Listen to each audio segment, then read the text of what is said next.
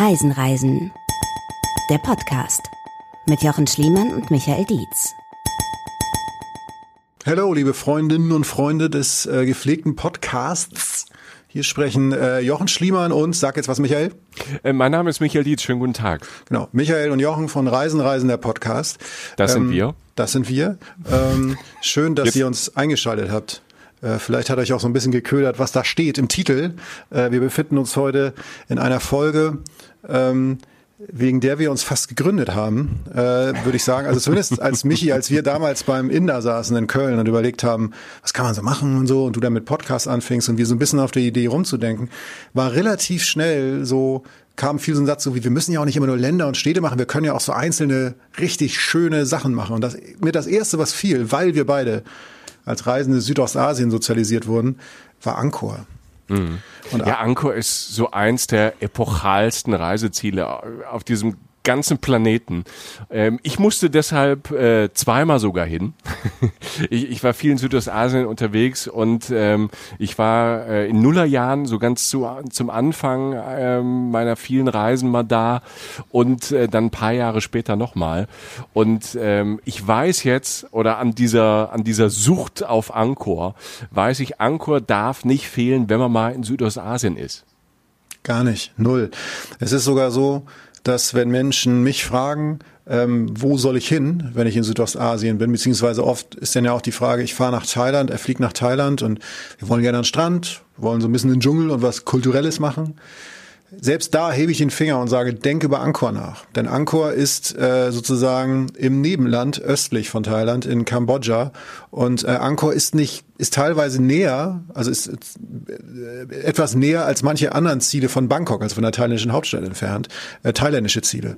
Und Angkor ist der Wahnsinn. Angkor ist ehrlich gesagt, um kurz diese, ähm, wir werden heute, glaube ich, so ein bisschen, ähm, werdet ihr so ein bisschen rausfinden, ich gehe so ein bisschen naiver an das Ding ran und Michi ist ja so ein ist ja so ein Geschichtstier. Also Michael hat, ja, du hast da große Freude Hast du mich daran. Tier genannt? Ja, ja, ja, ja, gib mir Tiernamen. Nein, aber es ist, ähm, du hast, ähm, du hast ja so ein Fable dafür und das kriege ich ja immer wieder mit. Michael hat eine große Freude daran, ähm, sich in solche Sachen auch reinzulesen, während ich das auch tue, aber halt immer erst, wenn ich da bin, weil ich einen sehr naiven Ansatz ans Reisen habe, will sagen, ich habe geguckt, als ich da war, mit einem Freund damals, Simon heißt er.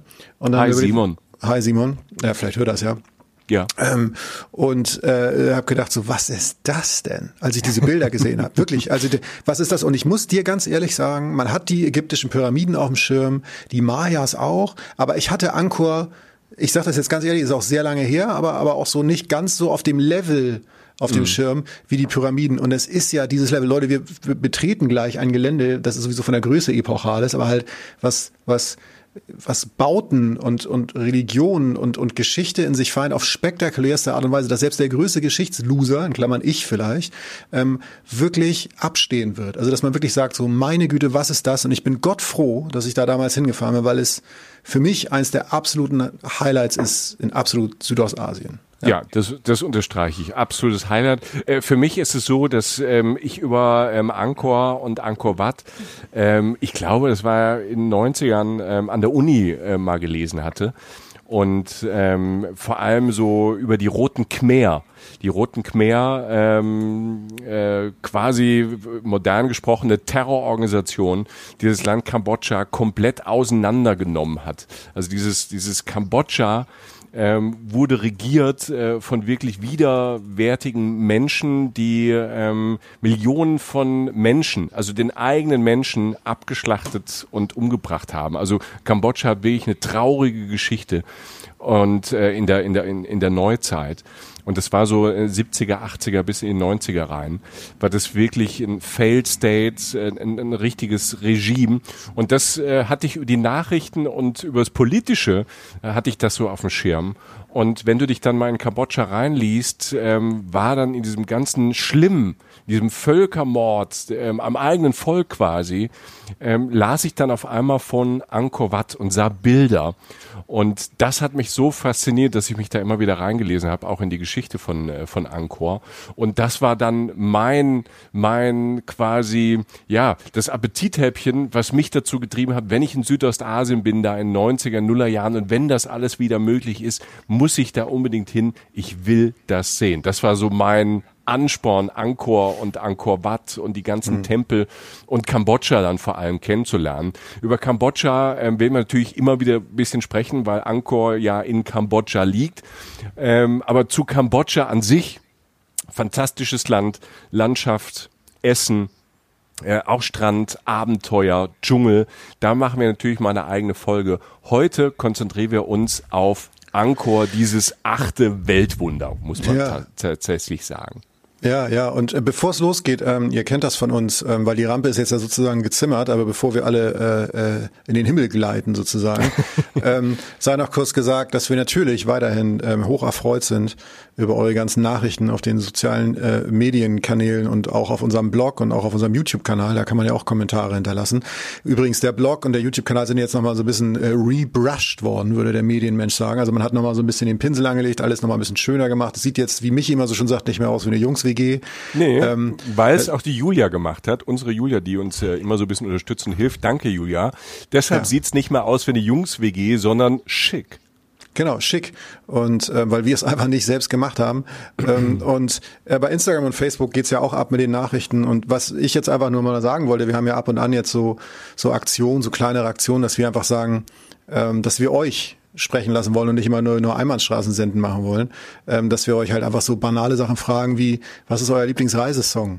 Und ich erinnere mich an die Aktion, die war, die war vor, vor, vor ein paar Wochen oder ja. vielleicht sogar schon Monaten und es war wirklich so, was dabei rumkam. Also wie viele Leute da in ihren Insta-Stories halt ähm, Bilder von ihren Reisen gepostet haben und dazu einen Song angestimmt haben, das ist ja möglich das war schön. Ähm, das, oder halt die Herzensorte, nachdem wir gefragt was ist euer Herzensort auf Reisen? Vielleicht ist es sogar Angkor. Keine Ahnung, da, da kommen einfach viele schöne Sachen bei rum. Bei Facebook ist es genauso, da kommen die Posts unter diesen Beiträgen. Es ist einfach schön, dass ihr dabei seid und wir freuen uns sogar immer, wenn ihr was beisteuert, weil ähm, erstens müssen wir das dann nicht machen und zweitens, was ihr sagt, wissen wir ja noch nicht. Und, und das ist total interessant, was ihr sagt. Und um das abzubinden, ähm, als Dankeschön haben wir ja, und das wisst ihr ja auch, ähm, einfach auch diese diese ähm, Songs, diese Reisesongs, eure liebsten Reisesongs auch zusammengestellt auf unserem Spotify-Channel zu einer ganz langen Playlist. Und ähm, das ist eigentlich so das Ziel, dass wir so eine Gemeinschaft, eine Community halt immer mehr werden, ähm, in der auch andere Leute was beisteuern, nämlich ihr. Äh, wir hier sicherlich diesen Podcast machen ähm, und uns gegenseitig widersprechen, aber wir sind froh um jede und jeden, die sich meldet und natürlich auch um Menschen, die uns mit, die uns Sterne geben bei Apple. Ähm, danke nochmal dafür. Das wollte ich aber nochmal kurz loswerden. Ja, schön gesprochen, Jochen. Ähm, Vielen Schön Dank. gesprochen, Jochen. Ja, was sich was ich reimt, ist gut. Also ich habe ja. eben, ja, das, das, ich merke, wie, was für tolle Reime man mit deinem Namen machen kann. Das ist äh, Michi. Ja. Haben wir es doch wieder. Wunderbar. Äh, toll gesprochen, Jochen, Sichi, Michi. Alles klar, super. Ähm, wird vielleicht auch noch ein eigener Podcast mit Wortspielen über unsere Namen stundenlang. Wir ersparen es euch jetzt. Ähm, wir wollen jetzt euch äh, noch äh, was in eigener Sache noch äh, sagen, weil jetzt können wir offen drüber sprechen. Wir haben es ja schon mal angeteased in den letzten Folgen, aber wir sind ab sofort tatsächlich jeden Monat in der Geo-Saison in diesem wunderschönen Magazin. Wir freuen uns sehr. Wir haben da jetzt eine eigene Kolumne und zwar da, wo wir hingehören, Jochen. ich musste kurz überlegen. Ich so, was meint er jetzt? Ja, äh, ja. Wir sind, ja, wir sind ganz hinten. Wir sind, äh, nein, wir sind auf der letzten Seite. Ähm, das ist, ähm, das ist echt krass und das ist echt schön. Also ich, wie gesagt, ich erinnere mich daran, dass in meiner Familie immer Geo gelesen wurde, also meine Eltern ähm, und ich wurde mit Geo sozusagen auch reisejournalistisch äh, sozialisiert. Und dass das jetzt über diesen, nicht Umweg, aber diesen absurden Weg Podcast, ähm, den es ja damals, als ich jetzt jünger war, das ist ja bei mir jetzt auch nur ein paar Jahre her, ja. ähm, als, ich, als ich jünger war, ähm, noch gar nicht gab, dass es jetzt dazu führt, dass wir in diesem Heft, äh, in Geo-Saison monatlich, also jeden Monat in jedem Heft die letzte Seite bekleiden dürfen und da halt etwas darstellen dürfen, äh, was uns wichtig ist. Das, damit hätte ich niemals gerechnet. Das macht mich sehr, sehr glücklich. Und äh, es geht letztlich da in dieser Kolumne, würde ich es mal nennen, die wir machen, man kann das ungefähr so nennen, um, um Beobachtung von uns, was uns, uns auf Reisen auffällt, kleine Anekdoten, was uns zu Reisenden machte oder ähm, zu Heimat, zu Reisen in der Nähe, die total exotisch sein kann, was auch immer. Also ähm, es macht wahnsinnig Spaß, das für die zu schreiben, das können Michi und ich definitiv bezeugen und ähm, das ist eine wunderschöne Art und Weise, uns auch auszudrücken und wir sind gottfroh, ähm, dass äh, Geosaison dabei ist und grüßen natürlich alle, die dort arbeiten, weil wir uns einfach wahnsinnig freuen, mit denen zusammenzuarbeiten. Ja, und wir starten mit ähm, dem Thema, warum wir reisen. Da gibt Jochen in der ersten Kolumne wirklich alles. Schaut mal rein ins Heft. Wir sind also drin. Und äh, sonst hat die aktuelle Juli-Ausgabe 2020, da befinden wir uns nämlich, den Titel Unbekanntes Deutschland. Unter anderem, äh, wir haben, wir durften schon mal reingucken. Unter anderem gibt's ein Special über Nordseeinseln. Das liegt uns ja auch sehr nah. Jochen und ich waren ja auch schon zusammen auf einer Nordseeinsel und Jochen äh, war eigentlich auf fast allen auch schon. Es gibt äh, fantastische Bilder über viele Orte in Deutschland, wo man sagt, wow, das ist hier bei uns im Land. Da staunen wir ja auch immer wieder drüber. Das merkt ihr ja in unseren Folgen, ne? Äh, Jüst, Föhr, Norderney, Pfalz, Allgäu. Da, und da kommt ja noch mehr dieses Jahr. Also wir werden dieses Jahr noch mehr äh, Deutschland äh, machen. Zwischendrin träumen wir uns aber weg, also nicht nur in die Geosaison, sondern planen äh, mit euch Besuche von äh, Ikonen, zum Beispiel wie heute. Und ähm, irgendwann, schätze ich, äh, kann man auch wieder nach Angkor fahren. Und äh, vielleicht ist jetzt auch die Möglichkeit, sich da mal hinzuträumen, sich das ähm, im Kopf äh, mit uns anzuschauen und dann vielleicht einen riesig großen ja, einen riesig äh, großen Traum erfüllen, nämlich Angkor dann in den nächsten Jahren irgendwann selbst sehen und das zu planen. Will der Geograf vielleicht kurz nochmal ähm, einordnen, wo Angkor genau ist? Boah, ist das fies. Du bist so, du bist so mies. Also es ist, also oh Alter, es ist, ähm, also Kambodscha liegt östlich von Thailand, das kann man sagen. Ne? Also Thailand, Südostasien ja. und Kambodscha ist das Land, in dem Angkor liegt und äh, äh, also Angkor liegt nördlich, also über sozusagen der Hauptstadt Phnom Penh, also das ist die Hauptstadt von Kambodscha und relativ knapp unter der Grenze zu Laos, also sozusagen so so eher im Norden des Landes, nahe an der laotischen Grenze und äh, gar nicht so weit weg von, von Bangkok. Also ich bin damals auf so einer ganz räudigen Bustour über, was ist, lass es 11, 12, 13 Stunden gewesen sein, bin ich von Bangkok ja. äh, durch, die, durch die Grenze durchgebrochen nach Kambodscha und dann aber äh, eben ohne nach Phnom Penh zu fahren, weil es gar nicht auf der Strecke liegt, einfach nach Angkor durch zu einem Ort, äh, der sich gar nicht umgehen lässt, wenn man Angkor besucht. Äh, ich weiß bis heute nicht, ich glaube, du weißt viel besser, wie man ihn ausspricht, Michael. Ähm, Siem Reap Siam Reap. Okay, ja, alles klar. Genau. Ja. Und glaube ich ähm, ja. zumindest, glaube ich zumindest. Ich bin, ja. ich bin mir eigentlich ziemlich sicher. Also wahrscheinlich kann, äh, wahrscheinlich kann man es Nuancen noch in den ganzen Tonhöhen dieser äh, Khmer-Sprache noch sauberer ausdrücken. Aber Siem Rap ähm, ähm, ist, glaube ich, richtig. Gut. Ja, und so würde ich es jetzt ungefähr einordnen. Es liegt halt extrem es liegt in den Subtropen, also es liegt auf jeden Fall extrem heiß. Es ist mhm. unfassbar heiß da. Dazu kommen wir auch später wahrscheinlich nochmal. Ja. Ähm, das Klima ist da einfach ein Faktor.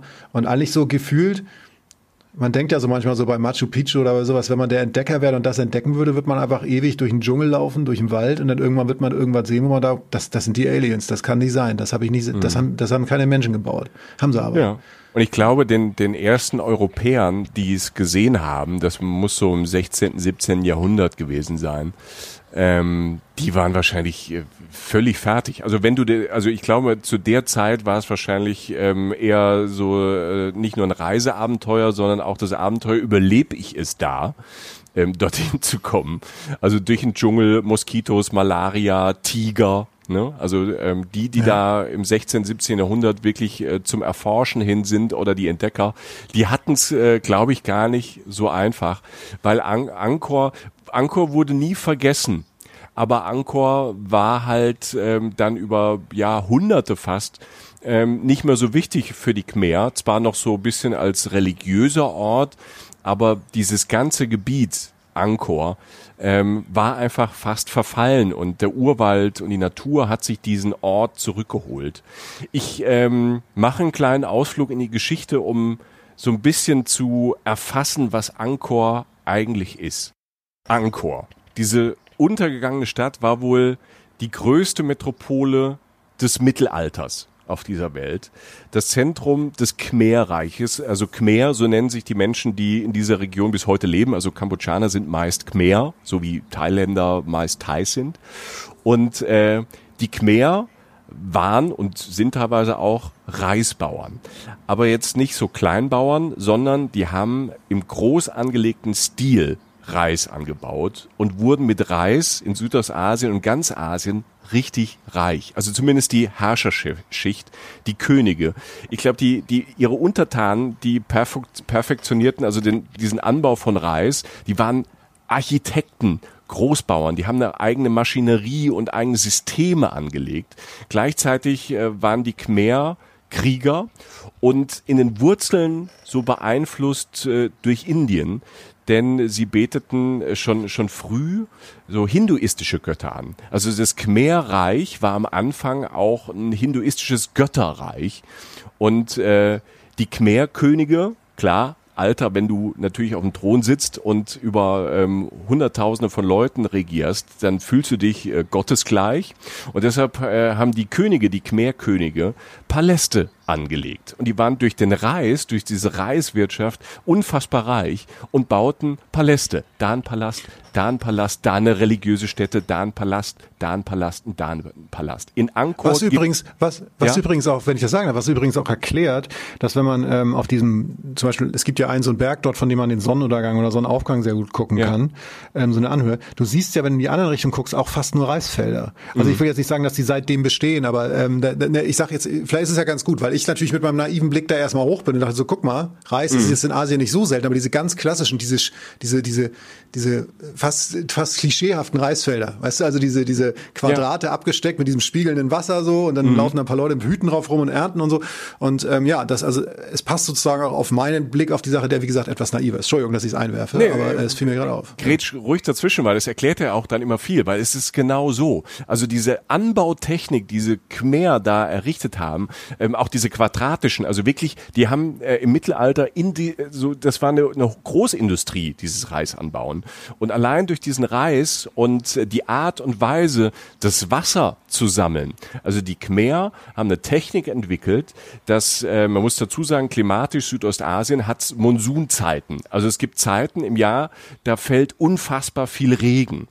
Und äh, das ist auch die Zeit, wo du normalerweise Reis anbaust. Die Khmer haben es aber geschafft, ähm, dieses Wasser zu speichern. Wir reden wirklich über das frühe Mittelalter. Da geht's äh, so ungefähr im 8., also vor Mittelalter fast schon. Das geht im 8., 9. Jahrhundert los.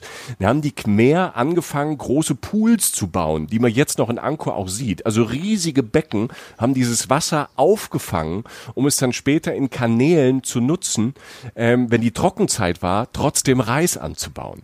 Und deshalb waren Krass. die Khmer im Vergleich zu vielen anderen äh, Völkern da oder Reichen da oder äh, Königreichen da halt halt ähm, äh, 24-7, 365 Tage im Jahr äh, bereit und imstande, Reis anzubauen und waren damit halt Großmacht. Und Krass. durch diese Großmacht konnten die halt richtig viel Geld machen und ähm, halt wirklich architektonisch wirklich mal rauslassen und das in der Mischung von Religion, Geld und ähm, ja diese diese ähm, dieses Fable für Schönheit, für Größe, für ähm, für extra extra äh, ordinäre Bauten, äh, das macht halt so diesen Grundsatz von Angkor aus. Und architektonisch ist es halt wirklich vergleichbar, du hast es vorhin gesagt, mit äh, das äh, mit Ägypten, mit den Pyramiden oder das, was die Maya gemacht haben. Ja, wobei, wobei ja, wobei ja Angkor, wenn du, wenn du durchfährst sozusagen, wenn du es siehst, macht ja selten so richtig laut Bumm. Also Angkor, Angkor ist ja nicht so ein Holz, ist ja nicht so ein Eisenflock, der vor dich runterfällt und du sagst, Gott, ist das groß und gewaltig und Macht, Macht, Macht, sondern es hat ja immer noch was Filigranes, was Anmutiges. Mhm. Also selbst Angkor Wat, ne, Angkor Wat wird niemand, kein Mensch, der jemals nach Angkor fährt, drumherum kommen. Das ist eine, das ist das, das berühmteste Bauwerk dort. Angkor Wat, wenn ihr das im Internet eingebt, Leute, viel Spaß. Ähm, da kommt, da kommt einiges. Und auch da, das ist das größte Gebäude dann. Es ist, es ist auch schön. Mhm. Es ist ja nicht, es erschlägt einen nicht, es springt einem nicht ins Gesicht, sondern es ist, es hat auch, wie gesagt, es ist, es hat immer noch was Dezentes, finde ich. Auch die Sachen, die mich, auf die wir später noch kommen, die mich an manchen äh, Städten da am meisten beeindruckt haben, waren immer so, ich will nicht sagen nur subversive Sachen, aber es, wie gesagt, es springt einem nicht ins Gesicht. Nee, es erschlägt einem nicht. Und man hat, ähm, äh, es kommt zumindest, aber ich glaube, das hat mit dem Religiösen zu tun, ähm, so wie die Ornamente gemacht sind und so. Es hat immer eher was Beruhigendes. Ähm, ja. eher was Schönes, als ähm, dass es irgendwie bedrohlich sein soll. Ne? Also das war, ja, das stimmt. war immer mein Eindruck so. Und wobei das sich auch verändert hat und unterschiedlich war. Weil ich äh, habe ja vorhin gesagt, so das, das Khmerreich, also dieses Angkorreich begann so 8., 9. Jahrhundert und ging bis so ins 15. Jahrhundert. Es war erst so von Indien geprägt, deshalb halt diese Hindu-Religion. Dann im Spätreich hat sich das aber verändert. Der Buddhismus wurde groß in äh, Südostasien und hat sich dann unter der normalen Bevölkerung auch im Khmerreich ähm, ausgebreitet, was vielleicht auch ein Grund ist, warum Angkor am Schluss unterging, weil die Herrscher, Hindus, die waren auch nicht besonders nett, ne? die hatten ähm, große Höfe mit ähm, ähm, vielen Frauen, vielen Kindern, Harem, äh, Sklaven, Bedienstete, also es war jetzt äh, jetzt nicht so romantisch äh, für die meisten Leute, die da gelebt haben, sondern ähm, knallharte Arbeit in einem Riesenreich. Also Angkor war das Zentrum, aber die Khmer, muss man sich auch mal vorstellen, die beherrschten so in, in, in der Hochzeit, das ganze Reich ging von ähm, Vietnam im Osten bis nach Myanmar. Schaut euch das mal auf der Karte an, google das mal. Also von Vietnam bis Myanmar, das ist schon ein Stück. Und da lebten, ja. ähm, da, da gibt es unterschiedliche Zahlen zwischen einer halben Million und einer Million Menschen. Die lebten rund um Angkor, allein in diesem Zentrum. Und zum Vergleich nochmal, also Angkor, wenn wir jetzt mal sagen, okay, 750.000 Menschen, jetzt mal geschätzt, irgendwie die Mitte zwischen einer halben Million und einer Million, lebten im Mittelalter da. Der Vergleich in Europa, da wo wir jetzt sind, im Mittelalter galt eine Großstadt ab 20.000 Einwohnern. Also so, so Städte wie London oder Florenz, die hatten so 20, 30.000 Einwohner. Köln war eine der größten Städte in Europa im Mittelalter mit 40.000 Leuten und in Angkor rannten dann dreiviertel Millionen rum. Das muss man sich mal vorstellen. Crazy, ja. Ne? Das ist äh, also ja. Und, und, damit, damit ist, ist Angkor wahrscheinlich so das dickste Ding der ja, vorindustriellen Welt, ne? weil die wirklich so eine, ja, die haben ähm, schon damals halt äh, kapitalistisch und ausbeuterisch äh, ähm, da ein Reich hingesetzt, äh, was wir uns jetzt so angucken können. Ähm, was man auch schon mal sagen, du hast eben schon mal gesagt, ähm, man verwechselt Angkor oft mit Angkor Wat. Ne, was du Angkor Wat ähm, steht immer so ein bisschen für Angkor, für Angkor. Das ist so der berühmteste Tempel auf diesem ähm, in diesem ähm, riesigen Stadtgebiet. Und ähm, ähm, oftmals wird das so ein bisschen verwechselt. Also das Angkor ist quasi dieses ganze Gebiet, über was wir sprechen, mit äh, Tausenden von Tempeln und äh, ähm, Städten auch da drauf. Und Angkor Wat ist vielleicht so der ja, teilweise vielleicht der kunstvoll, kunstvollste Tempel, an dem man nicht vorbeikommt. Das ist vielleicht das, äh, nicht nur vielleicht, sondern es ist von Ausmaßen her, ohne dass es erdrückt, was Jochen ja gesagt hat, das äh, größte religiöse Bauwerk auf der Welt. Und es ist schon wirklich alt und es hat den Dschungel überlebt und ist jetzt wieder freigeräumt. Aber man muss ganz ehrlich sagen, äh, bei Angkor, ne, was die da alles getrieben hat, äh, what goes up must come down, ne? also Angkor, ähm, die Stadt, das Reich, das ging unter und es gibt äh, so Schriften ähm, von den ersten Europäern, die da waren. Das waren so portugiesische Missionare. Also die Portugiesen waren da im 16. Jahrhundert. Und das, was die so geschrieben haben, die Aufzeichnungen von da, äh, waren so, ja, da kämpft eine Kultur gerade gegen den, äh, gegen den Untergang. Ne, das war so im 16. Jahrhundert. Warum ähm, Angkor ähm, untergegangen ist. Da gibt's verschiedene Theorien, die knall ich euch später vielleicht nochmal um den Kopf, sonst äh, ist es jetzt viel zu viel Reisen, Reisen, History. Wir wollen jetzt mal ein bisschen fühlen Ne? Äh, wir wollen ein bisschen äh, gefühliger rangehen, vielleicht auch ein bisschen naiver rangehen, wie Jochen das selbst gesagt hat. Äh, ich will nur noch einmal droppen. Also Angkor war nie vergessen. Es gibt immer so, wir Europäer haben es dann entdeckt. Nein, also Angkor war immer ein Heiligtum für die Khmer, für das buddhistische, für, für das buddhistische Volk. Immer waren da Mönche und sind da auch jetzt noch. Also Mönche prägen ähm, diesen, ähm, diesen Ort. Wenn man ihn besucht, wird man sehr vielen Menschen, Männern, in orangen Kutten begegnen, Jochen. Ja, durchaus. Aber kommen wir jetzt erstmal zu dem, wie wir jetzt beide schon gesagt haben, eher naiveren Ansatz. Also stellt euch mal einfach, oder stell du dir mal bitte mal vor, ähm, ich komme mit meinem Kollegen Simon ne, irgendwie da an, in äh, Siem Reap, ja? ja. Und äh, in diesem Ort, ne, in dem man, das ist der Ort, in dem man reist, wenn man nach Angkor will, wo man auch schläft. Also das ist fast unumgänglich. Es ist dadurch auch ein Ort, der diese klassischen Eigenschaften eines touristischen Ortes hat, der sich um eine riesen Sehenswürdigkeit aufgebaut hat. Ist ja auch immer so ein ganz besondere Form von Ort. Da fand ich, habe ich damals so wahrgenommen als Mischung aus Backpackern, ähm, schon normaleren Touristen, ne, aber halt auch so rüstige Rentner mit Safari-Hut und so, weil es halt einfach ein High-End-Touristenziel ist. Mhm. Es ist ja. einfach ein Ziel. Ich sag mal so, wenn man äh, prinzipiell Interesse an diesem Themengebiet hat, dann muss man da eigentlich hin. Wenn man so sagt, drei Sachen im Leben will man sehen aus der Ecke, dann muss man Angkor besuchen. So, die, die sind alle da. Das heißt, man kann sich drumherum auch gut gehen lassen und so. Ähm, auf den Ort gehen wir in einer anderen Folge nochmal konkreter ein. Aber Fakt ist, du fängst da an und wie, wie fährst du da durch? Und äh, was wir letztlich gemacht haben, war irgendwie über unser Hostel, in dem wir gewohnt haben, das haben wir jetzt auch vorher auch nicht groß organisiert gehabt, haben wir äh, jemanden beschafft, der uns mit dem Moped durch Angkor fährt, durch diese riesige Anlage. Ähm, und ich rede jetzt nicht vom Fußballfeld oder zwei Fußballfeldern. Michi, du hast bestimmt wieder irgendeine so Zahl, ne, die mal so klar macht, wie unfassbar groß das ist. Ne? Ähm, die also, Zahl, wie unfassbar groß es ist, ähm, das ist, das ist gar nicht so einfach. Ich habe mir es irgendwo, habe ich mir das aufgeschrieben. Ähm, guck, guck, mal nach, ich erzähle mal kurz ja, weiter, du kannst ja, ja gleich nochmal einwerfen. Aber es ist einfach, Angkor ist, Angkor ist eben nicht dieses Ding, wo du rauffährst, da ist ein Zaun und dann siehst du so alle Ecken des Zauns irgendwo, so wie beim Taj Mahal oder so, also wo du irgendwas umgrenzt ist, was du halbwegs begreifen kannst. Angkor ist riesengroß. So, ja. Ne? Angkor so. ist ungefähr so groß, wenn ich jetzt mal die Zahl übersetze, ähm, wie die Stadtfläche von Berlin.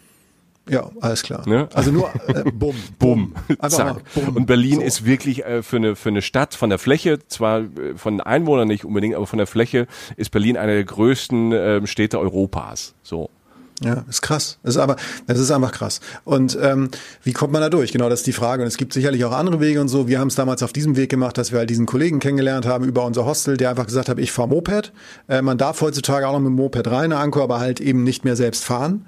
Ähm, wir, äh, der Kollege ist auch gefahren, ich weiß leider seinen Namen nicht mehr, Schande über mein Haupt, aber es war halt ein äh, Kambodschaner, der uns halt da durchgefahren hat, der das öfter macht mit jüngeren Touristen wahrscheinlich, die bereit sind, zu zweit hinter ihm auf dem Mofa zu sitzen, denn so war Ach, ihr seid zu dritt auf dem Moped gefahren? Ja, also richtig, ja. Wir waren damals auf, äh, was ist denn so lustig daran? Ähm, ja, ich ich stelle mir gerade das Bild vor, weil ich war ja auch mit, mit, äh, beim ersten Mal dürfte ich noch selbst Moped fahren, da dürfte ich ja selbst noch durchheizen, äh, da war das Ding noch nicht eingezäunt. Ähm, beim, beim zweiten Mal saß ich auch hinten drauf, aber ähm, bei unserer Größe auf so Moped, ihr saßt zu dritt drauf. Gut, die Khmer transportieren ganze Schweine auf so Mopeds. Also so, ähm, so ja. große Tiere, mehrere, da passt ja auch drauf. Ähm, aber ich hoffe, es gibt irgendwie ein Bild davon. Es gibt ein Bild jetzt während der Fahrt tatsächlich. Das haben wir gemacht. Das kann ich posten bei Instagram und Facebook. Ähm, ähm, da, das sehr viel Widerspiel. Das ist am Ende dieses einen Tages, zum Beispiel der längste Tag, den wir da gemacht haben, wirklich so im, im nicht im Sonnenuntergang, aber schon in der, in der Dämmerung sozusagen, im Dunkleren und dann wirklich 15 Mal durchgeschwitzt, jetzt ein bisschen Fahrt, wenn der Fahrtwind kühlt ja, ne, ganz entscheidender ja. Faktor in Angkor, weil du halt immer schwitzt. Es ist unglaublich heiß. Es kann sehr, sehr heiß sein in Angkor, ähm, weil es einfach Subtropen sind, also weil es einfach eine Gegend ist, die aber extrem warm ist. Ähm, und der Fahrtwind kühlt dann schon. Wir jedenfalls sind morgens wirklich im Dunkeln los, im, im, in der tiefsten Nacht sozusagen und haben uns dann halt auf dem Mofa diese paar Kilometer, ich weiß nicht, fünf Kilometer oder so sind das, ähm, haben wir uns halt dahin bewegt und sind äh, immer zu zweit hinter ihm auf dem Mofa ses, äh, gesessen und sind halt ähm, nach Angkor gefahren und sind dann wirklich, ich glaube, wir sind wirklich fast 18 Stunden unterwegs gewesen an dem Tag. Mhm. Wir haben uns das so dreckig besorgt. Also der Typ war, ähm, der Kollege war echt, also der war echt belastbar, aber irgendwann meinte er selbst, Leute, wollt ihr nicht auch mal eine Pause machen? So, weil wir sind jetzt irgendwie seit, weiß ich, zwölf Stunden unterwegs. Es ist irgendwie, weiß ich, nachmittags erst so und ihr wollt immer, immer mehr. Wir sagen, es ist halt so super. Ne? Und naja, wir haben das, wir haben dann unseren Weg zusammen gefunden, aber es war einfach, ähm, es ist eine wunderschöne Form dadurch, zwar weil du sehr unabhängig bist, weil du natürlich auch, ähm, weil du auch noch so ein bisschen, vielleicht so ein bisschen Realness so dabei hast. Es ist auch relativ günstig und du lernst aber auch einen Menschen kennen. Ne? Also er ist jetzt nicht natürlich nicht der gebildete Guide gewesen oder so, sondern er war ein Typ, der wusste ein bisschen was, aber auch in so unserem Alter. Und ich weiß noch, dass er mich immer ähm, er sagte immer, ich bin Rüd van Nistelrooy. Also er, er, kannte, er kannte so ein paar Fußballer und meine so, you look like Rüd van Nistelrooy die ganze Zeit. Ich so, Alter, ich HSV, Deutschland, ne? Deutschland HSV. Holland, ja, ja, Alarmstufe Rüd, ne? Ja, ja, also es ist, ähm, da, das weiß ich noch. Und wie gesagt, wir sind mit Mofa dann morgens dahin und sind dann tatsächlich ähm, damals, ähm, ist schon einige Jahre her, sind wir dann nach Angkor Wat gefahren, also diesem Haupttempel, also diesem, diesem berühmtesten Gebäude in Angkor und haben da halt den Sonnenaufgang geguckt und äh, das ist schon krass. Also ich, ich, also ich, ich weiß nicht, wann das war. Das muss fünf Uhr gewesen sein. Also morgens fragst du dich immer, warum mache ich das? Dann steigst du auf Mofa, dann fragst du dich nochmal lauter, warum mache ich das? Und irgendwann bist du da und fragst dich auch so, warum mache ich das? Und dann irgendwann kommt die Sonne.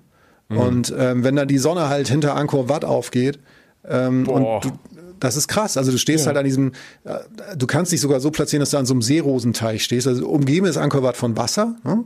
ähm, und äh, also so ein Teich, der angelegt wurde sozusagen. Und da ist dieser Seerosenteich, das ist fast der pittoreskes Spot. Der wird inzwischen wahrscheinlich so überlaufen sein von Leuten, dass du noch früher da sein musst. Ähm, und dann wird es langsam hell. Und dann siehst du halt als erstes diese Silhouetten, dieses krassen großen Gebäudes das aber halt eben dich nicht erschlägt, sondern eher filigran daherkommt. Du siehst diese fünf Tempeltürme in Form von Lotusblüten zum Beispiel. Also die höchsten, die höchsten Türme da sind in Form von Lotusblüten gemacht. Ähm, du, du, verstehst langsam, dass da so ein, so ein Weg ist dahin, also so ein, so ein Dammweg über diesen See rüber zu diesem Haupttor. Du erahnst langsam die Größe. Du verstehst noch nicht zum Beispiel, was da alles drin ist. Angkor Wat ist ja auch ziemlich groß zum Beispiel. Ähm, und, und das ist das ist ein unglaublicher Moment. Dafür stehst du auf, weil du sozusagen im Nichts, im Schwarz beginnst sozusagen und dann, und dann sich so langsam entblättert, wo du eigentlich bist. Und das ist einer der großen, großen Reisemomente, der Sonnenaufgang bei Angkor Wat, wobei ich immer noch sagen muss, und ähm, du wirst mir da vielleicht zustimmen, Michael, es muss gar nicht Angkor Wat sein, weil Angkor Wat natürlich, du hörst irgendwann auch mal eine Kamera klicken, da sind auch noch andere Leute. Ja, ne, wenn du da ja absolut. Stehst. Also es gibt so zwei Sachen. Ich bin ja überhaupt kein Freund von äh, früh aufstehen. Ne? Also mhm. wirklich nicht. Und Ach, so was? diese, diese, ich bin eher so der Sonnenuntergangstyp, nicht der Sonnenaufgangstyp. Und ja. ähm, da habe ich es aber auch gemacht, weil ähm, alle sagten, ja, Sonnenaufgang musst du machen. Und ja, äh, man ist dort nicht alleine. Also das sowieso nicht. Ne? Also da gerade Sonnenaufgang, egal wie früh du da kommst, gerade äh, vor Angkor Wat, also gerade vor diesem ähm, vor dir vor, vor, vor diesem See der da angelegt ist, da ist schon wirklich viel los. Aber wenn es dann so lila, schwarz wird und ich finde halt auch das Licht, äh, das Licht verändert ähm, das Bauwerk auch so von Minute zu Minute. Ähm, ja. Das, allein die Farben des Bauwerkes ne, verändern sich durch das Licht. Und wenn die, die, die Sonne dann aufgeht und dann spiegelt sich Angkor Wat dann auch in diesem Teich ne? Ja. und in, in diesem Wasserbassin. Ähm, und die sind auch, das, das habe ich dann auch gelesen, das hat auch einen Sinn, das äh, steckt im Hinduistischen drin. Also dass es, ähm, dass überall das Wasser angelegt war, war natürlich auf der einen Seite für einen Reis ähm, und zum anderen ähm, so um die Stadtmauer rum, auch zum Schutz von ähm, Angkor Thom zum Beispiel, da gibt es auch so einen Kanal drumherum. Aber um die Tempel, dieses Wasser, soll auch immer sein, dass sich je nachdem, wie die Sonne einstrahlt, dass sich diese Tempel und auch die Türme da spiegeln und die spiegeln dann in den Himmel. Also das hat ah, auch äh, was urreligiöses, wie wie das angelegt ist. Und ähm, ja, also man ist da nicht allein und es gibt, ähm, da gebe ich dir völlig recht, es gibt so viele Orte in Angkor, wo man den äh, Sonnenaufgang gucken kann. Deshalb ähm, vielleicht macht man es, wenn man ein paar Tage da ist, vielleicht nimmt man es einfach mit und äh, trifft da Leute aus der ganzen Welt, weil da sind da Tausende, die das machen wollen. Und ähm, aber der der Pro-Tipp, wenn man sagt, alles klar, ich habe keinen Bock auf die Massen, dann fährt man irgendwo anders hin äh, in ja. Angkor und guckt sich beim anderen Tempel den Sonnenaufgang an. Ja. Wirklich auch Voll. gut. Voll, also antizyklisch handeln ist eigentlich so der Tipp. So, so fahr, ja.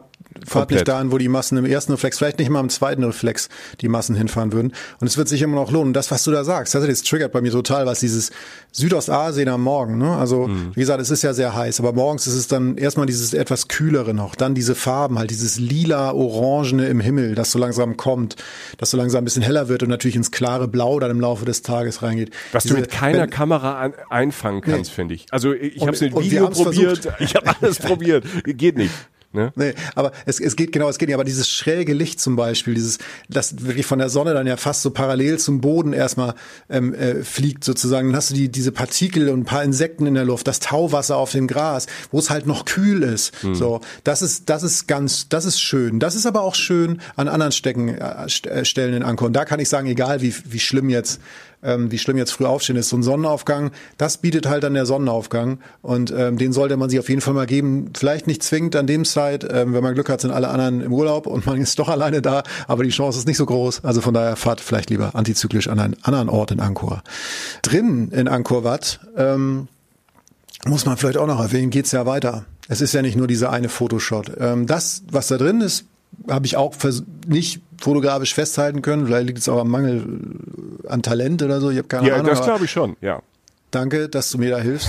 ich helfe, wo ich kann, Jochen, du kennst mich Ich, doch. ich sage jetzt mal assoziativ, was ich weiß, Treppen, viele steile Treppen, Mhm. äh, graues, verwittertes Gemäuer, über Verwitterung werden wir sowieso noch sprechen, lange Gänge und vor allem diese Wandreliefs, ähm, die halt relativ oft in Angkor zu finden sind, aber vor allem in Angkor Wat, die wirklich eine Geschichte erzählen und ähm, und ab und an siehst du dann halt genau das, was du gesagt hast, Michael. Du hast in, diesem, in dieser Mischung aus, aus Wasser, Grün drumherum und auch den Wald, den Dschungel sozusagen und das Gras und diese, diese dunkelgrauen, verwitte, dieses dunkelgrau verwitterte Gemäuer, das auch manchmal so Richtung Grün so kippt, hast du halt immer wieder diese strahlenden, orangenen, buddhistischen Mönche, die da durchlaufen. Das ist ja auch so farblich einfach so ein Tupfer, ne? dass du auf einmal, so siehst du so ein Gewand, denkst hups, stimmt, die sind ja auch noch da und die sind erst recht da, also viel berechtigter als ich. Und das ist so eine Farbwelt, in der du aufhängst, das ist sehr schön. Fast jedes Foto, was man in Angkor macht, sieht bearbeitet aus, wie mit so einem Vintage-Filter oder so, aber es sieht halt aber wirklich so aus. Ähm, und ähm, ja, und diese Reliefs irgendwie haben mich schon mitgenommen. Das waren sehr lange äh, äh, ja, Geschichten, die da letztlich in die Wände eingearbeitet wurden. So. Und das äh, finde ich das Spannende, ähm, auch wenn man jetzt weitergeht von Angkor Wat, fast jeder Tempel hat ähm, eine eigene Geschichte und erzählt halt eine eigene Geschichte über ähm, die Ornamente und das über die Verzierung. Und alles hat ähm, alles hat Bedeutung, Man- also so viel Bedeutung, dass es einem erschlägt. Und ähm, diese Tempel sind halt so ein ja, wie ein, wie, wie ein wandelndes Geschichtsbuch. Also du, du, du wirst erstmal am, am, am Anfang ist es so viel, finde ich. Also du wirst so, so ein bisschen erschlagen von den Eindrücken, von der Schönheit, auch was du eben gesagt hast, Jochen, von, du hast dieses Verwitterte, dann, dann hast du wieder diese Farben und auch in den Tempel drin sind kleine, kleine Schreine aufgebaut, überall brennen Kerzen. Das ist Ja. auch so eine Stimmung, die einem so bewegt und ohne dass man es merkt, weil man so beeindruckt ist und auf, ähm, in, auf, auf ganz vielen Festplatten in deinem Hirn, also wenn du Glück hast und hast mehrere, ähm, laufen unterschiedliche Filme halt so, so gleichzeitig ab, ähm, die, die, die schön sind, die einem aber auch so ein bisschen dann manchmal übermannen können. Und äh, aber das ist das, das Tolle äh, an Angkor. Man, man entdeckt so einen Tempel und äh, geht dann raus und äh, da ist zwar der nächste auch schon, aber man läuft dann vielleicht mal 10, 20 Meter und ähm, hat mal so ein bisschen kurz Pause und ähm, kann dann auch noch mal ein bisschen drüber nachdenken, was ich eben gesehen habe. Und das, das war für mich so in, in, in, in ganz Angkor immer so, so ein Punkt. Ich musste immer mal, irgendwann habe ich so rausgehabt, wie ich mir diese ganzen Tempel, weil ich über Tage auch da war und zweimal da war, ähm, wie schaue ich mir das an?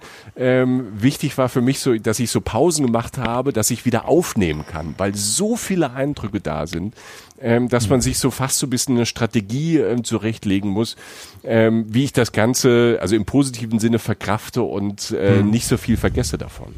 Ja, ja, es ist, und das Schöne ist, ähm, ähm, finde ich, bleibe ich bei, ähm, offensichtlich irgendwie, ich spiele mir die Rolle immer wieder selber zu, des Naiven irgendwie in diesem Podcast, in dieser Folge, aber ähm, vielleicht auch im ganzen Podcast, aber in der Folge auf jeden Fall, ähm, ist dieses, die Tiefe ist beliebig. Ähm, äh, also äh, nicht, nicht beliebig, sondern man kann sie sich aussuchen, wie tief man reingeht, weil es, es ist ja auch dieser Instagram-Ort. Also wir kommen ja noch zu diesem Tempel oder von, zu diesem Ort zumindest, wo, wo auch Tomb Raider zum Teilweise, zum Teil gedreht wurde. Diese wahnsinnig schönen, fotogenen Orte, noch mehr Verwilderung, Baumwurzeln, die da rumwachsen, irgendwie auf alten Gemäuern und so.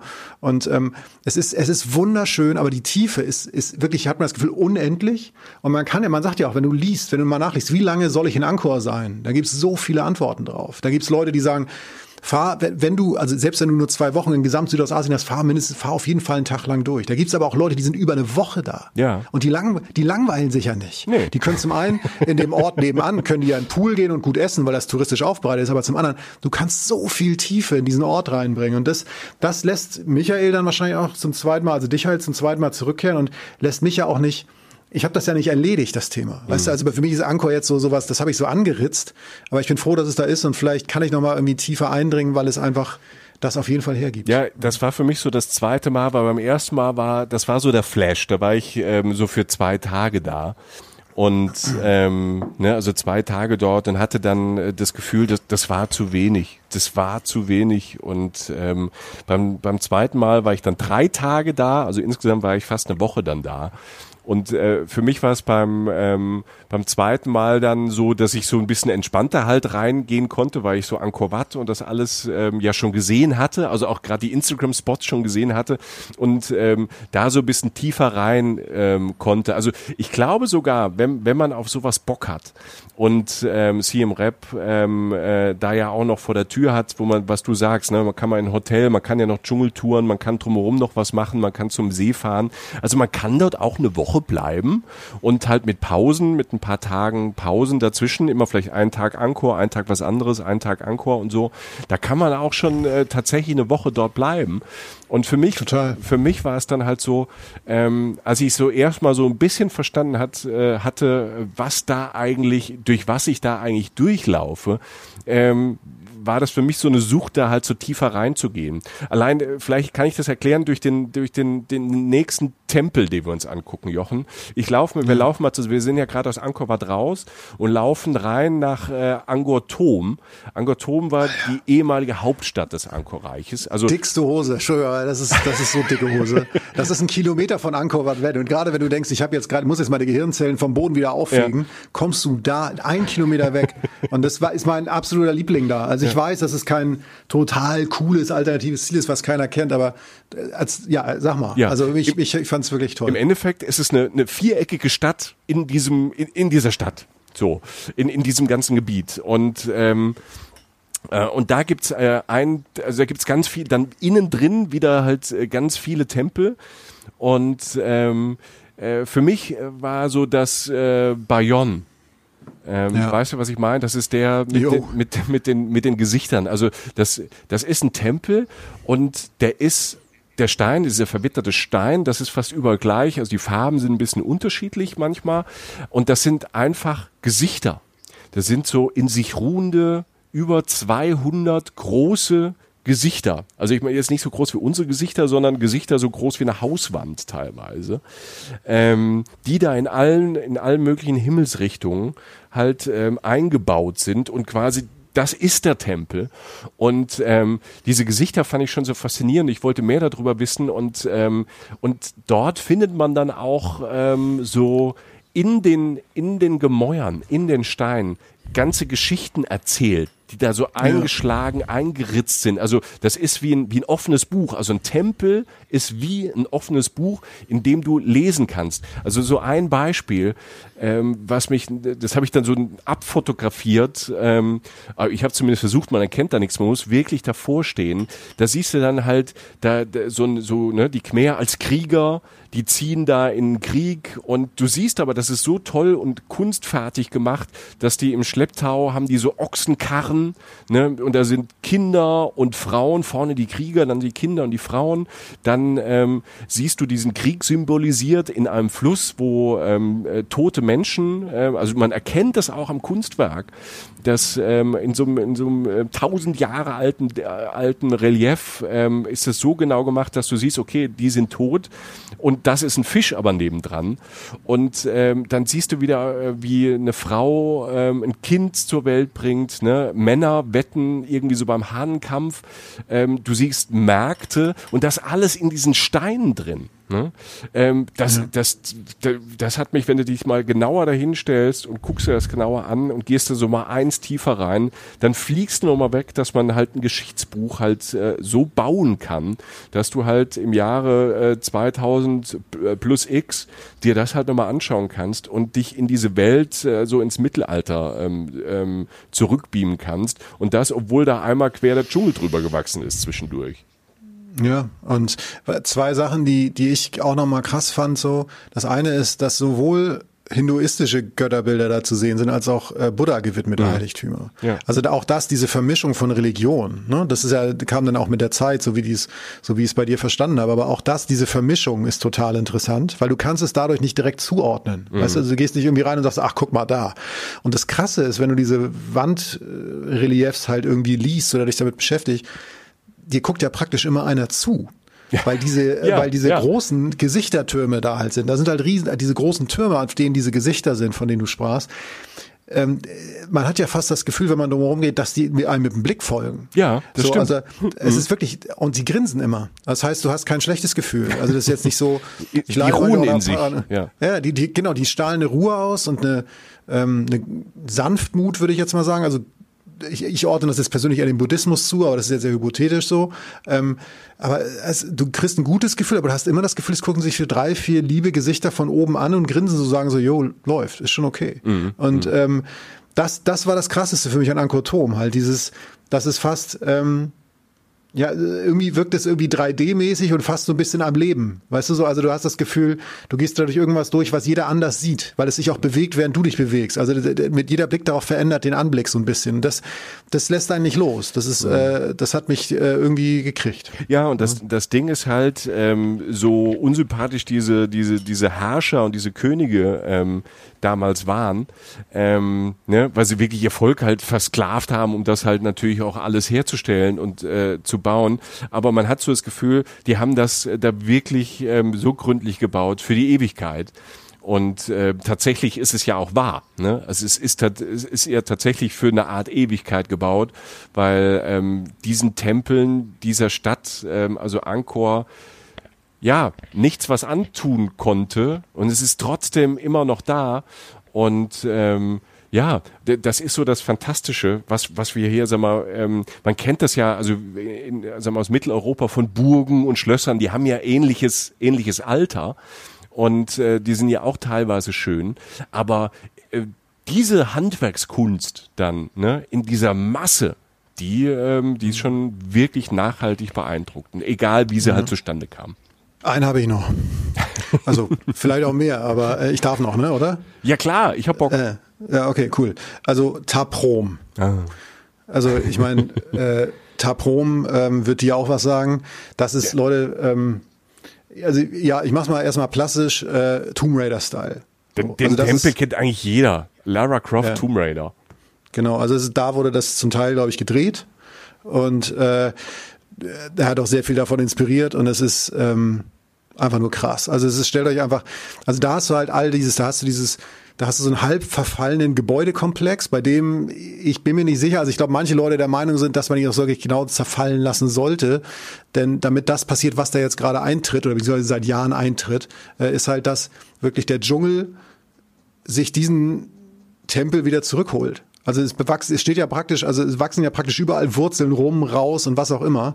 Du stehst teilweise wirklich, also du gehst durch diese Kulisse, es ist ja eigentlich in dem Sinne keine Kulisse, durch diese Realität, du gehst praktisch durch dieses Computerspiel, so Tomb Raider oder was auch immer, selbst durch und stehst teilweise vor diesen Gemäuern und irgendwelchen Durchgängen oder, oder, oder Fenster, also nicht Fenstern, aber halt so Fensterlöchern ähm, sozusagen und hast halt diesen Stein, diesen grauen, hast dieses verwitterte Grüne und von oben wachsen halt diese Wurzeln da drauf. Also du hast irgendwann mal, irgendwann schon mal gesagt, da wächst, da steht so ein Baum oben drauf und wächst einfach runter. Die Wurzeln wachsen durch das Gebäude durch.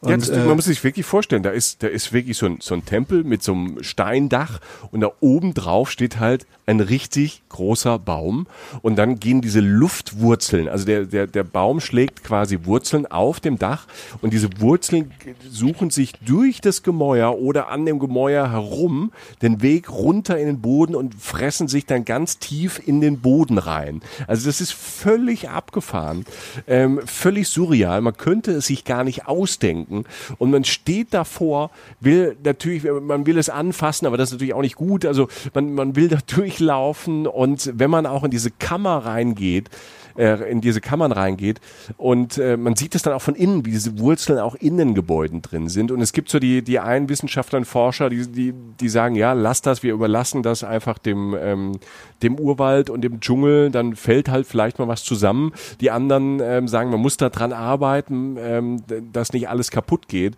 Also das ist schon sehr sehr spannend, Tabro. Ja, es ist, und es ist unglaublich fotogen und schön, natürlich auch Insta-Spot und was auch immer. Ähm, natürlich ist die Schwierigkeit dann, da werden immer oder relativ oft Menschen sein. Ich habe jetzt gerade nochmal geguckt, so im Vorfeld der Aufzeichnung, man sagt so, ganz am Abend hat man vielleicht eine Chance mal allein oder so. Ich, ich sage jetzt so, wenn man mal ganz früh da ist oder so, einfach Geduld haben. Ich denke, nach Angkor sollte man generell, äh, nach ganz Angkor sollte man Zeit mitbringen und äh, den Orten auch ihre Zeit geben. Natürlich sind da viele Menschen, da will jeder hin. Ähm, aber ja, es hat erstens gute Gründe und zweitens, vielleicht gibt es da mal den Moment, wo man wirklich den Ort wirklich für sich alleine hat. Es ist unglaublich. Also es ist wirklich so, sehr, ich sag mal so, wäre das jetzt ein, wäre das jetzt ein erfundener Drehort für Herr der Ringe gewesen, ähm, dann hätte keiner, hätte keiner daran eine Sekunde gezweifelt. Wobei damit, also wie gesagt, Neuseeland liegt weit weg. Ähm, aber es ist wirklich ein, ein, ein surrealer, wunderschöner Ort, äh, wo man praktisch durch die ganz riesigen Baumwurzeln durchgeht, die auch noch einen Tempel bewachsen, die man dann auch noch durchkreuzt. Gibt's sonst nirgendwo auf der Welt. Nee. Muss man einfach sagen. Muss Und sagen. Ähm, das Spannende halt an Angkor ist, es gibt ja, wir haben es ja am Anfang gesagt, es gibt Tausende von Tempel und ganzen Tempelanlagen.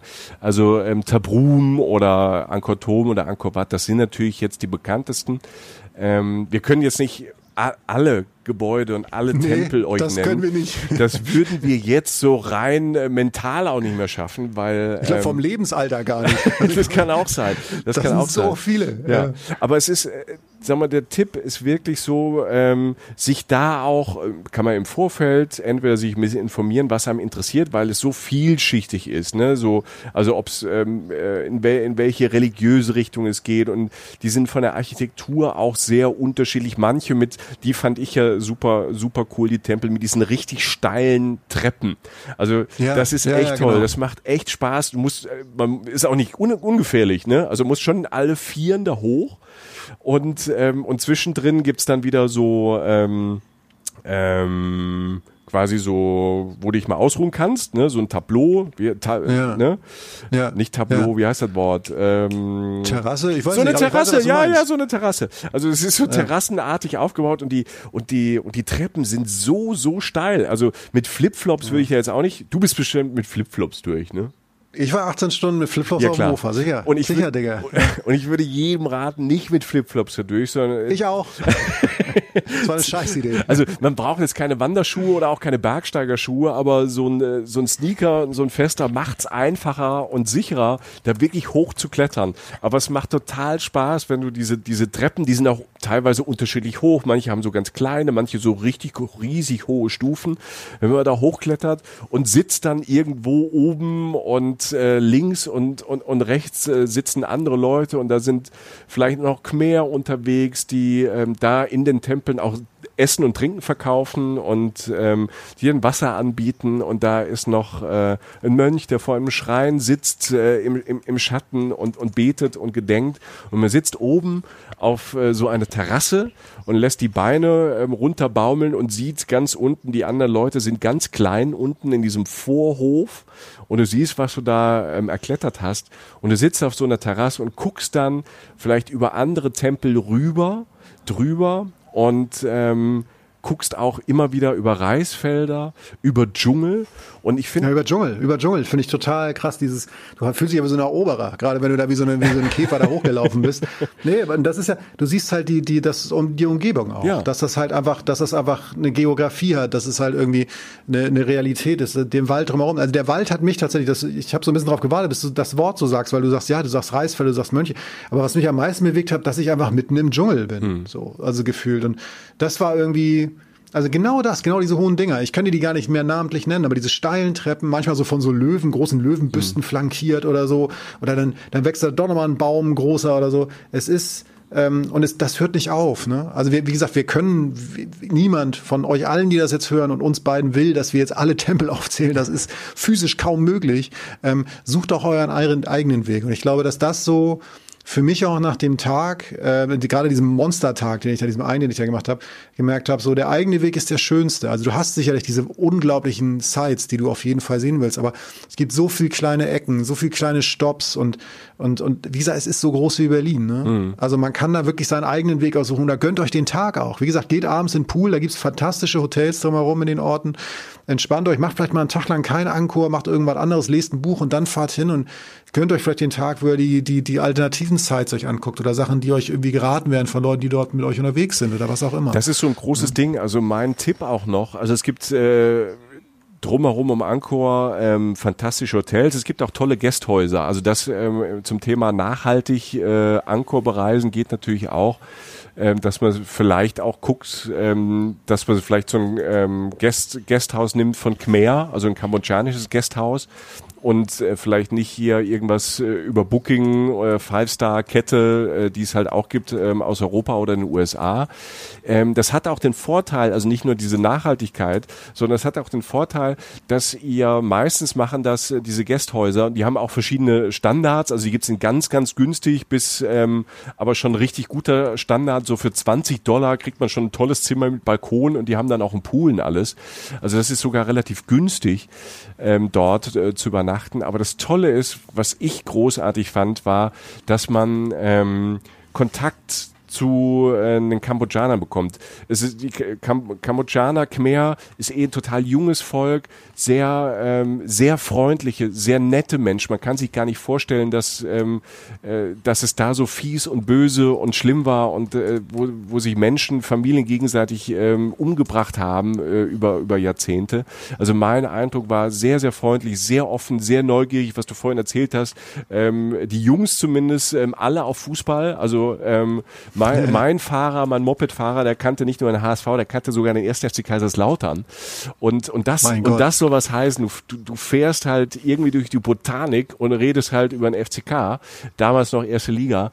Und ähm, man kommt den Leuten nah, man, man sitzt dann abends auch mit der ganzen Familie, mit, mit den Männern, mit den Frauen, mit den Kindern, vielleicht auch mal beim Abendessen. Man unterhält sich, viele sprechen wirklich gutes Englisch.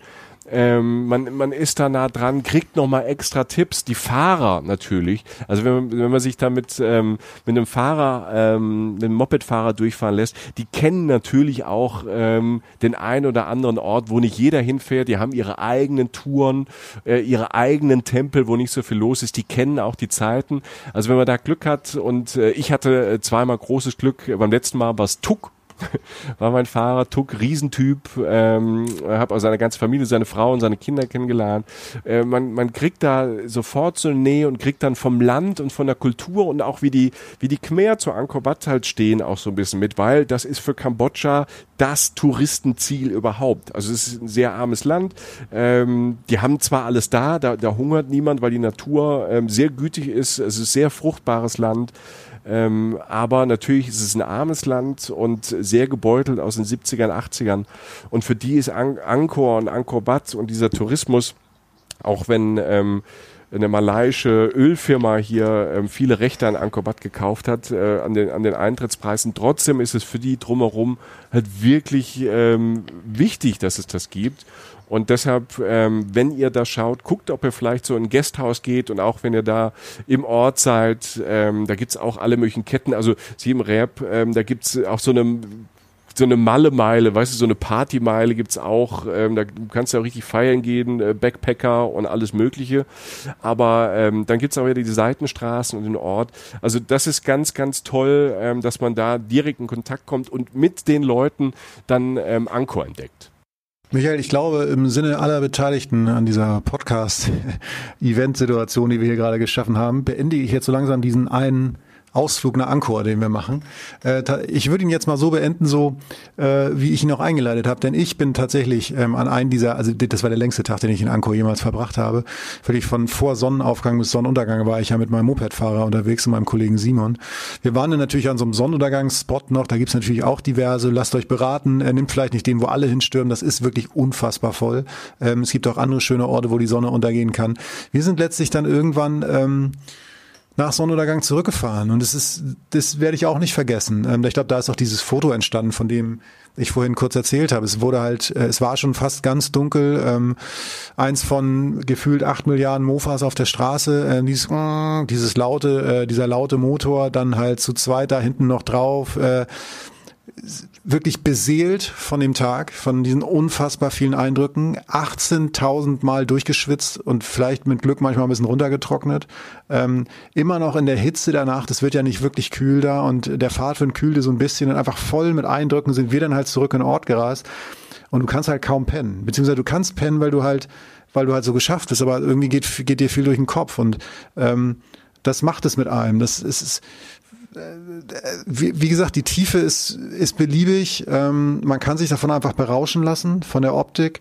Man kann da viel Abenteuer leben, man kann seinen eigenen Schuh fahren, das geht immer noch, auch wenn alles schon wesentlich erschlossener ist als früher. Ähm, Und wenn man will, kann man richtig tief reingehen und sich da äh, auch eine unglaubliche Woche machen, in der einem Geschichten erzählt werden, die man von Wänden abliest, die man, wo man, also die auch noch wahr sind. Mhm. Also äh, ich, ich wie gesagt, ich, ich ende mit, ich beende meinen Teil sozusagen damit, dass ich sage, ja. Du bist ja völlig sagen, fertig, Jochen. Allein die, Nein, allein die Erinnerungen machen dich irgendwie ja fertig. Also vor, also vor Glück und vor Eindrücken. Ja, man ist so, ich bin schon so ein Abreiser von, also ich reise schon gern, also ich sehe, ich reise gern zu Orten, die ich mal auf dem Foto gesehen habe. Ne? So sei es jetzt ähm, ähm, der AS Rock in Australien oder so. Also einfach so Sachen, die man sieht, wo man sagt, da möchte ich einmal hin. Und dieses Anchor-Ding war ja so, dass ich ähm, vorher einfach nur Bilder gesehen habe und überhaupt keinen Hintergrund hatte. Und das hat einen schon tief bewegt. Und weil es halt diese mit den Gesichtern, die einen angucken, von den Türmen runter, Angkor Wat, diese Ikone, die man einfach einmal sehen wollte, dieser, dieser, dieser, diese durch diese Wurzeln, die über die, da sind so viele Eindrücke, die man dachte, die man niemals haben will, die so einmalig und so schön sind. Ja, es, ist, es haut dann komplett um. Und abends gibt's dann auch noch was Geiles zu essen. Und du weißt, dann ist eh alles gut bei mir. Ähm, ich habe, ja, es ist, es ist, es ist toll. Ich bin tatsächlich dann äh, von von von von dort bin ich nach Laos gereist, um das nur kurz zu erwähnen, weil es auch was mit Angkor zu tun hatte. Ich bin tatsächlich damals mit so einem kleinen Flieger rüber nach Paksee geflogen. Das ist ja. ein Ort im Süden von Laos. Und das ist so, so, da war so die Entscheidung, du entweder du fährst 18 Stunden lang durch den Dschungel, durch Schlamm und sonst was, oder du fliegst 45 Minuten mit dem Flieger. Da dachte ich so, gut, äh, vielleicht mache ich das mal. Ähm, und sah tatsächlich beim Abheben, dann sah ich noch Angkor Wat von oben. Und da war die Geschichte dann rund für mich. Das allein, also dieses, allein dieses eine, dieses Hauptding Angkor Wat von oben nochmal zu sehen, war, war ein großes Geschenk. Ich bin dankbar, dass ich das alles mal erleben durfte. Ja. Das Ding ist, wenn man nicht nach Paxe fliegt, das machen jetzt nicht alle, sondern fast die wenigsten, schätze ich mal, die in Angkor Wat sind und will ja. ähm, Angkor Wat von oben sehen. Mittlerweile gibt es, ähm, ich kannte das auch nicht, aber das äh, ist relativ neu, gibt es den Angkor Wat Balloon. Also ah, okay. du kannst in so einem, so einem Ballon hochsteigen, der ist so festgemacht. Ne? Also es gibt, ich kenne das von Berlin, in Berlin gibt es auch, also ein Ballon, der an einem festen Stahlseil dann einfach hochgeht und äh, dann bist du eine Viertelstunde oben. Ne, in, in quasi in so einer Gondel und wirst dann wieder runtergezogen. Und ja. ähm, davon habe ich Bilder gesehen und das ist auch schon beeindruckend. Also wenn ihr nicht ähm, hier wie Luxus äh, Jochen halt schnell irgendwie einen privaten Learjet. Digga, das war kein Luxus. Also das, das war kein Luxus. Ja, da gibt's auch ein paar Airlines, da ist man froh, wenn man wieder am Boden ist. Und ja. ähm, ähm, runter kommen sie alle. Runter kommen sie alle. Wobei man äh, wirklich sagen muss, dass da kein falscher Eindruck entsteht. Also Kambodscha ist da mittlerweile sehr professionell und sehr gut aufgestellt. Und ich freue mich jetzt schon, äh, weil wir ja durch Angkor auch äh, ein bisschen nach Kambodscha eingetaucht sind freue ich mich schon auf eine Kambodscha-Folge mit ähm, Phnom Penh und ähm, mit Mekong und dem Süden und einsamen Inseln, wo man noch äh, so ein bisschen Backpacking-Style hat, nur zwei Stunden Strom am Tag und so. Das alles kann Kambodscha. Jochen, ich möchte enden und zwar mit dem, ähm, ich habe mir das aufgeschrieben, dass ich nicht vergesse. Ich habe am Anfang hier kurz gesagt, ich habe ein bisschen eingeführt äh, ähm, äh, in die Geschichte und äh, mhm. ich habe auch noch mal jetzt äh, im Vorfeld eine Vorbereitung Vorbereitung nochmal drüber gelesen, ähm, auf die Frage, warum ist Angkor eigentlich untergegangen? Also wieso ist diese Zivil Zivilisation, wieso ja. ist die gescheitert? Und ähm, das fand ich dann auch nochmal spannend. Ich dachte, ich wollte jetzt einfach nur, keine Ahnung, drei erklärende Sätze sagen. Und ähm, habe dann eigentlich eine Stunde, eine Stunde gelesen, weil äh, man ist sich nicht ganz einig und es gibt halt nicht nur diesen einen Grund, warum diese Zivilisation untergegangen ist. Also es gibt die Vermutung, dass ähm, die Stadt so äh, auch Opfer ihres Erfolges wurde, weil die ist ja gewachsen und gewachsen. Also ganz viele Menschen, ne? also wir, ganz viele Menschen bauen ganz viel Reis an, ernten, ernten, ernten, äh, vergrößern sich, vergrößern sich, immer mehr Menschen sind da, der Boden ist ausgelaugt, ne? die brauchen immer mehr Holz aus dem Dschungel und ähm, irgendwann zerstört die Natur. Da klingelt schon mal so ein bisschen was. Ne?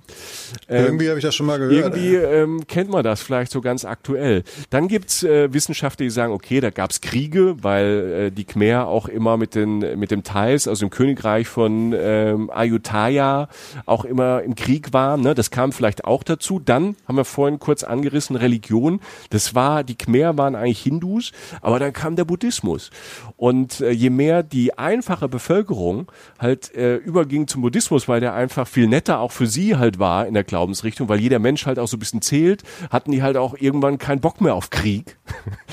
ähm, ja. Das, das äh, ist ja auch ein Stück vom Buddhismus und auch keinen Bock mehr auf die Sklaverei. Und ne, dann hat sich die Welt halt auch verändert. Ne? Reis war irgendwann nicht mehr der heiße Scheiß. Ich habe noch einen Reim gemacht, einfach so. Und, Fand ich stark. Ja, ist stark. stark ja. Ich habe einen Reimtag heute. Und ja. ähm, dann hat sich halt auch die Welt da in Südostasien verändert und es wurde mehr Handel betrieben über über Wasser. Also der Mekong als Fluss wurde immer wichtiger. Das heißt, viele Händler sind einfach von Angkor halt die, äh, die paar hundert äh, Kilometer halt in Süden Richtung da, wo jetzt die Hauptstadt ist, Phnom Penh, ähm, und haben am Mekong Handel betrieben und auch mit anderen Sachen. Ähm, dann gibt's noch, dass die natürlich die Herrscher untereinander Streit hatten, aber das große Ding, was man ähm, neben diesem wirtschaftlichen, den religiösen Turbulenzen, ist wahrscheinlich ein Ding, was wir alle gerade auch erleben. Nämlich, wahrscheinlich hat ein Klimawandel das alles so nachhaltig verändert dort in Südostasien, dass ähm, man nicht frühzeitig da auch reagieren konnte. Man hat 600 Jahre haben die Ingenieure da gebaut, gebaut, gebaut, gebaut und ähm, dann blieb aber der Regen aus zum Beispiel. Ne? Wenn du hast dann, mhm, krass. du hast auf einmal keinen Regen mehr. Und, ähm, und dann, das haben die festgestellt, das ist noch gar nicht so lange her, äh, dass, dass das so sein muss. Die haben nämlich äh, bei Bäumen, es gibt so ganz alte Bäume, die halt äh, 800, 900 Jahre alt wurden. Die haben sie halt sich genau angeguckt und du kannst ja an den Baumringen erkennen, wie die einzelnen Jahre so war. Und du so an, ähm, an alten Zypressen, die 900 Jahre alt sind, konntest du halt an den schmalen Jahresringen äh, belegen, dass es ähm, so aufeinanderfolgende Perioden von Dürrekatastrophen gab. Und wenn halt ein, ein komplettes System auf Reis ähm, ausgelegt ist, uns dann halt einfach 20 Jahre fast nicht geregnet hat, ähm, dann bricht halt so ein Volk halt äh, auch mal zusammen und dann gibt es einen Bürgerkrieg und alles Mögliche. Und sie konnten das belegen, weil in Europa gab es im 14. Jahrhundert, also genau zu der Zeit, wo Angkor Wat auch so ähm, fast untergegangen ist, gab es in Europa auch eine Eiszeit. Man, nannte, man nennt es auch die kleine Eiszeit. Und äh, da gab es sehr strenge Winter und sehr kühle Sommer über Jahre und man konnte das Wetter war, hat sich wirklich verändert. Und äh, so ist halt wahrscheinlich aus verschiedenen Gründen, aber mit einem Grund ist dann tatsächlich auch der Klimawandel, warum dieses total moderne Khmerreich von damals, also die hatten, die hatten Straßen, die hatten diplomatische Beziehungen äh, zu China, zu Indien, das war, die hatten Beamtentum, es war, es war richtig, also richtig weit fortgeschritten. Und da saßen wir in, in Europa noch in, in, in kalten Burgen ohne Fenster.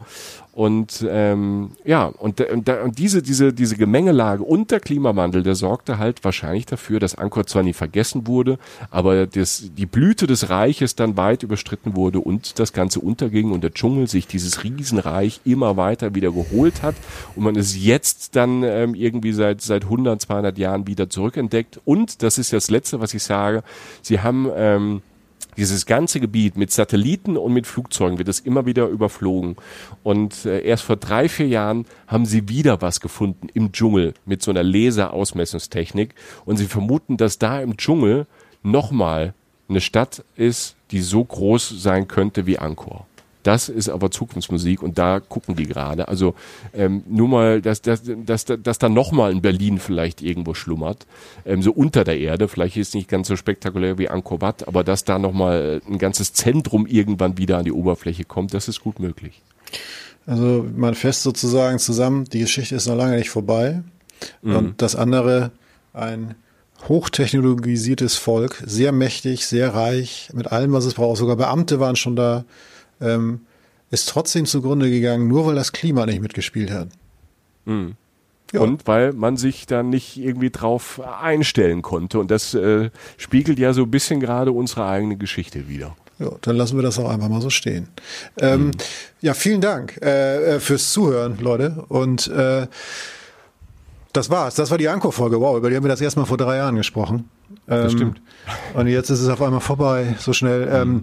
nee, aber ähm, wir hoffen, wir konnten euch so ein bisschen was der Magie ähm, da draußen so wiedergeben, was, ähm, was das mit uns gemacht hat. Und ähm, äh, ich bin wieder da. Ich habe jetzt wieder Bock. Äh, aber äh, ja, also danke fürs Zuhören und ähm, ich würde aber nur sagen, passt auf euch auf und gebt uns gerne Sterne bei iTunes, bei Apple, wenn ihr wollt. Wenn euch das jetzt auch gefallen hat oder so, bewertet uns gern. Wir freuen uns immer, auch vor allem natürlich über gute Noten und äh, spread the word. Wir haben jetzt keinen großen Sender hinter uns oder kein großes Konglomerat oder irgendeine Heuschreckenfirma, die jetzt uns Milliarden irgendwo hinpumpt und wir jetzt irgendwie hier, also, also wenn ihr Bock habt, irgendwie irgendwie was Gutes zu supporten, ich glaube, äh, dann könnt ihr auch über ein paar Sterne geben. Kann man das so sagen? Ja, ja. ich finde aber, du kannst so sagen, weil du ja selbst über dich lachen musstest. Dann ist es völlig okay, Jochen. Nein, ja, vielen, vielen Dank. Äh, danke auch für euren Support.